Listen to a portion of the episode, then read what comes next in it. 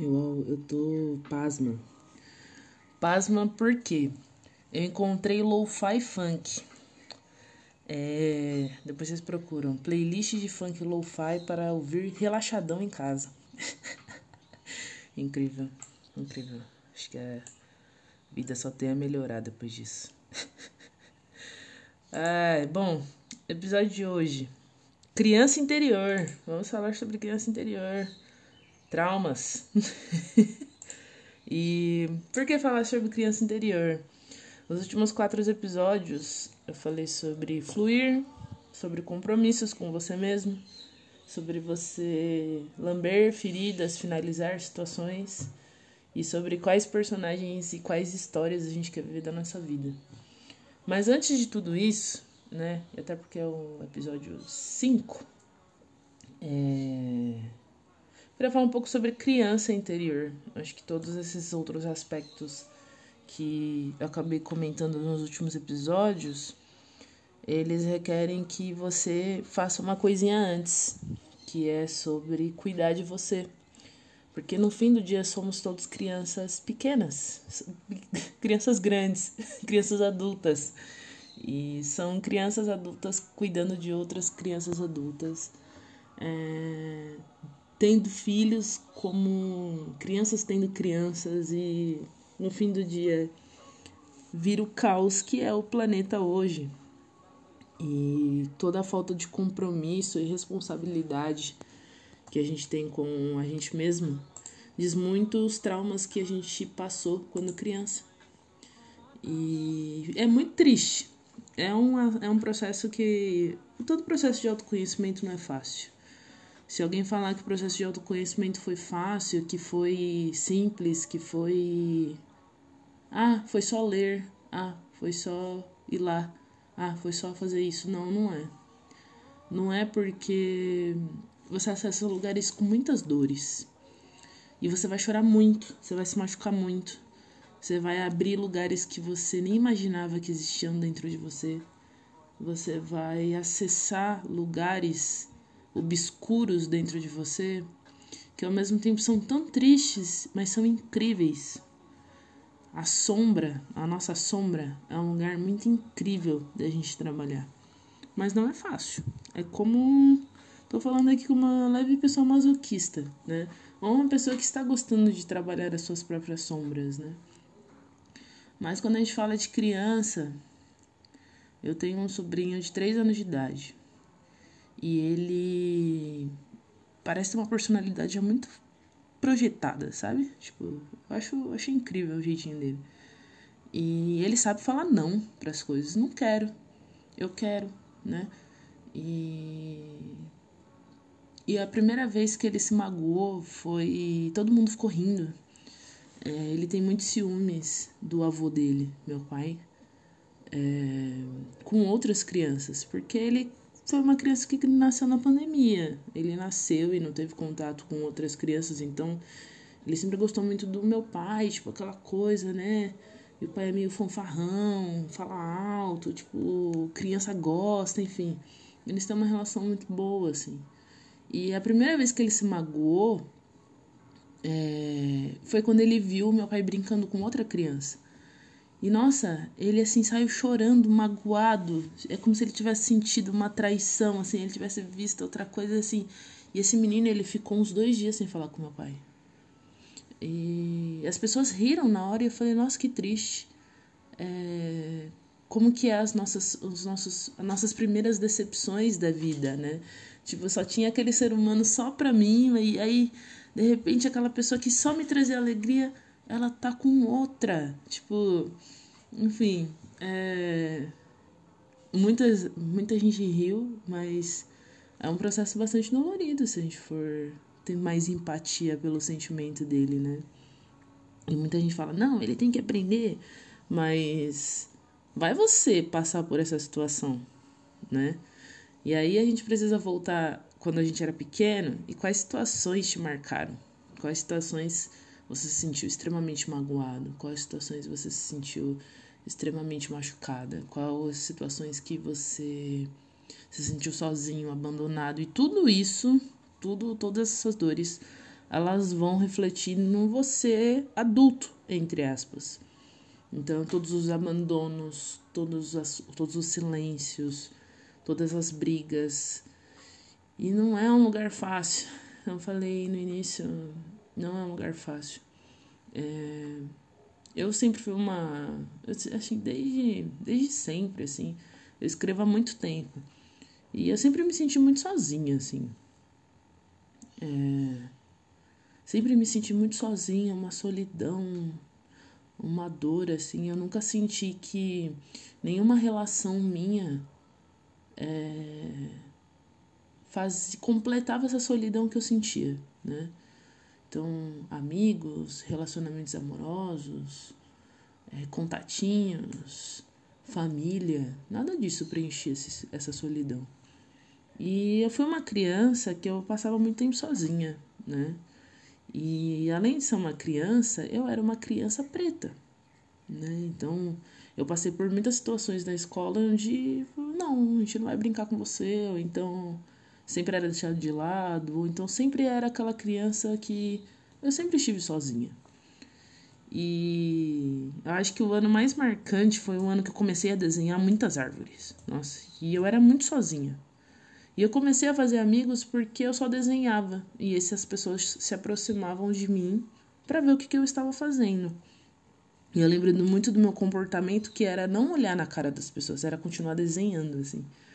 E e eu lembro que as pessoas, caramba, você desenha muito. E, e aí eu senti que com o desenho eu conseguia fazer amigos. E aí o que a, a, a criança Heloísa Pequena fez? Ela começou a desenhar todo mundo da sala. Eu desenhei todo mundo. Todo mundo. Desenhava todo mundo, todo mundo, todo mundo, sim. Hoje eu vejo pastas e pastas com pessoas que eu nem lembro que, que existem, sabe? e, e eu ganhar, e eu tinha aquela sensação de ter amigos. E eu fui criando uma situação na minha cabeça de que eu preciso fazer é, coisas, dar coisas para as pessoas para que elas sejam minhas amigas. Olha o começo da merda aí, hein? Enfim, vai passando, entra ano, sai ano, você vai fazendo mais amigos, e aí você faz uma coisa, você faz quatro, você faz isso. E eu achava que todas essas coisas que eu fazia para as pessoas, eu, eu era amiga delas. Na minha cabeça, agora, tenha empatia pela minha criança pequena, hein? Você que tá ouvindo. É porque eu, eu não tenho muito, mas depois que a gente começa a ver a linha do tempo, a gente já começa a se xingar, assim, mas e aí eu comecei a fazer muito pelas pessoas, muito. E aí eu entrei no ensino médio e fazia pelas pessoas, e eu entrei na faculdade, e, enfim, chega o ano de 2022, né? Eu tipo falo, mano, o que que tá acontecendo, né? Que eu faço, faço, faço, faço, faço, faço pelo outro, e ainda eu não me sinto satisfeita. E eu não me sinto que eu tenho uma relação genuína com as pessoas. É sempre uma relação como se faltasse alguma coisa. É sempre uma ligação, é sempre uma coisa, porque eu sempre tô indo. E eu não tô fazendo porque me pediram. Eu tô fazendo porque eu acho que é assim que eu tenho que me relacionar com as pessoas. É... Olha que doideira. E aí quando você volta pra Heloísa que começou a desenhar lá na quarta série, lá na quinta série, é... eu nunca me desenhei. E aí, tipo, eu nunca me desenhei. Eu fui me desenhar quando eu comecei o meu primeiro processo de autoconhecimento. Foi quando eu comecei a me desenhar quando eu entrei na faculdade. Que eu comecei a olhar para mim e falei: eu vou desenhar os meus personagens, eu vou desenhar os meus monstros, eu vou desenhar as coisas que estão dentro de mim, né? E eu nunca tinha me desenhado a vida toda. E eu nunca desenhava pessoas semelhantes a mim. Tanto que durante anos a fio eu gostava de desenhar muito personagens de anime. Desenhava muitas pessoas brancas e loiras. E, e eu nunca tinha reparado nisso. E aí é triste, mano. Esse dia quando eu tomei conta desse comportamento da Heloísa pequena e quanto ele se refletiu na minha vida hoje adulta, você vai falar, caramba, é uma auto-rejeição, né? Assim, procurando tantos amigos, mas, pô, será que eu sou amiga de mim mesma? Né? Você é seu próprio amigo? Você é. A gente é a nossa própria companhia? Real, real, oficial, tipo, ali presente, né? E você volta e você fala: caramba, eu acho que a primeira pessoa que se abandonou fui eu mesma, de mim mesma. Então, falar sobre criança interior, essa criança que foi machucada, essa criança de alguma forma. É, o jeito de lidar com o mundo foi de um jeito, não foi certo ou errado, sabe? Acho que o primeiro passo é a gente olhar pra gente não se punir pelas coisas, mas a gente ter realmente uma compreensão e um acolhimento sobre o que a gente executou lá no começo, sabe? Da forma como a gente sentiu, porque a forma como a gente aprendeu a sentir foi a forma como a gente foi fazendo e muitos de nós é, teve que lidar com tudo isso muito sozinho, né? Se vocês tiveram pais que precisaram trabalhar e deixar vocês sozinhos dentro de casa, muitas das coisas que a gente. A forma como a gente se relaciona com o mundo é a forma que a gente às vezes aprendeu na TV, que a gente aprendeu com a gente mesmo, com os medos, com os dias que a gente chorou sozinho, com os dias que a gente se machucou sozinho e ficou sozinho, e os dias que a gente foi rejeitado por algum adulto de alguma forma muito estranha, porque na minha infância, meu, tinha adultos com, com comportamentos racistas, né? É muito cruéis com uma criança. Como que você faz isso com uma criança, sabe? E aí você chega adulto e entende por que, que você é tão fudido da cabeça. Tipo.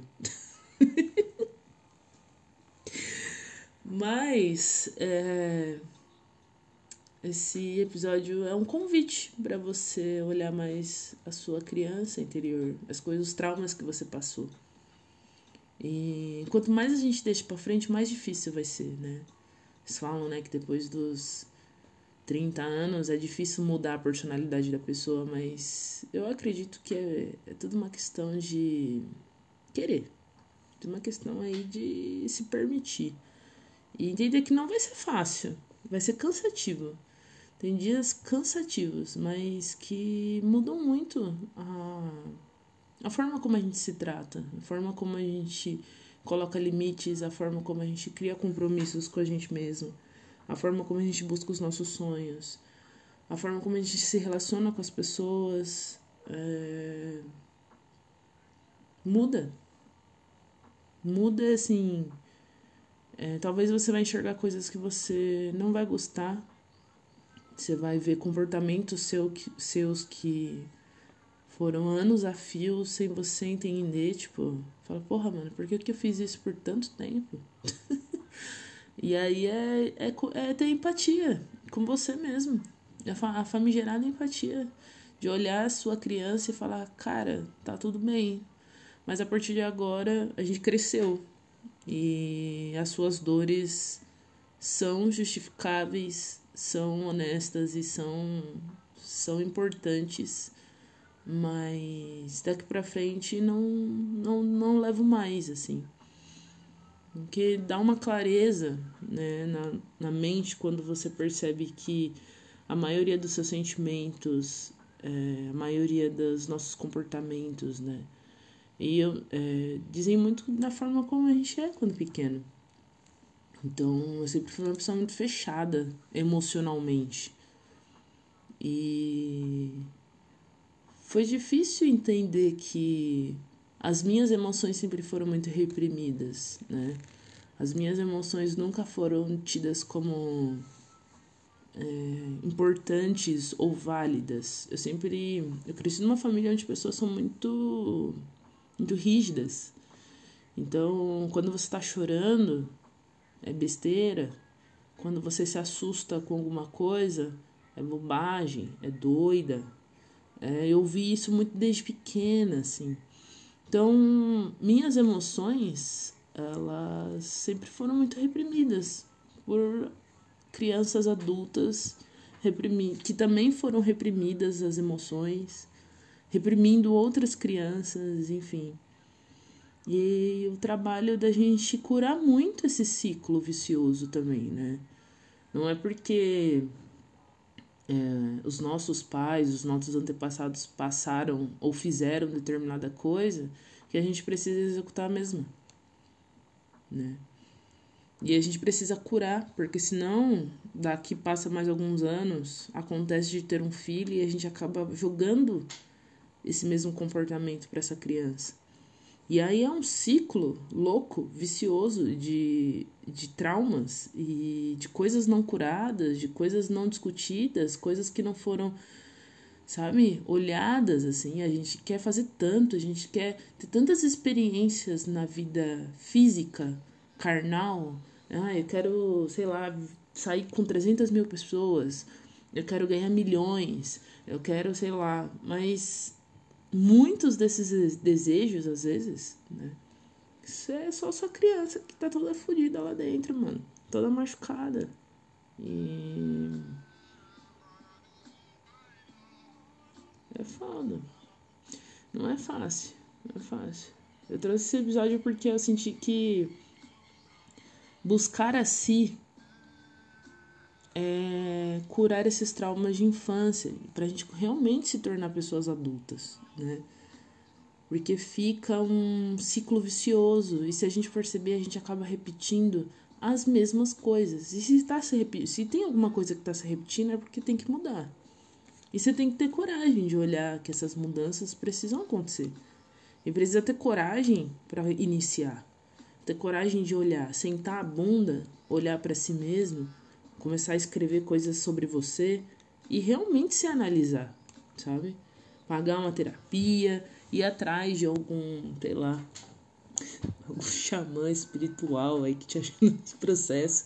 Enfim, eu não sei o caminho que vocês vão tomar, enfim. Eu não sei nem se alguém vai ver esse episódio, mas é sobre se olhar, é sobre buscar a você, é sobre curar as coisas que estão dentro de você. Porque a única pessoa que importa na sua vida é você mesmo. O resto são pessoas que vão passar, são pessoas que vão chegar, são pessoas que a gente vai amar muito e essas pessoas também vão embora. São traumas, né? desejos, vontades que vão passar, sonhos, coisas, enfim. As coisas passam, mas a única, única coisa que vai ficar com você é você mesmo. Então, é Melhor a gente estar tá em paz com a gente do que todo fudido, lascado é, com o outro. Ou então se escondendo de si mesmo, né? Num, às vezes eu acho que é tipo um um esconde-esconde de si mesmo, assim. É, é quando a gente. A sensação de terminar um relacionamento é isso, assim. Você termina. Anos atrás, quando eu terminei uma vez, eu ela fala, não, agora eu preciso arrumar outras pessoas. E as pessoas falam, ah, você só vai esquecer uma pessoa quando você arrumar outra.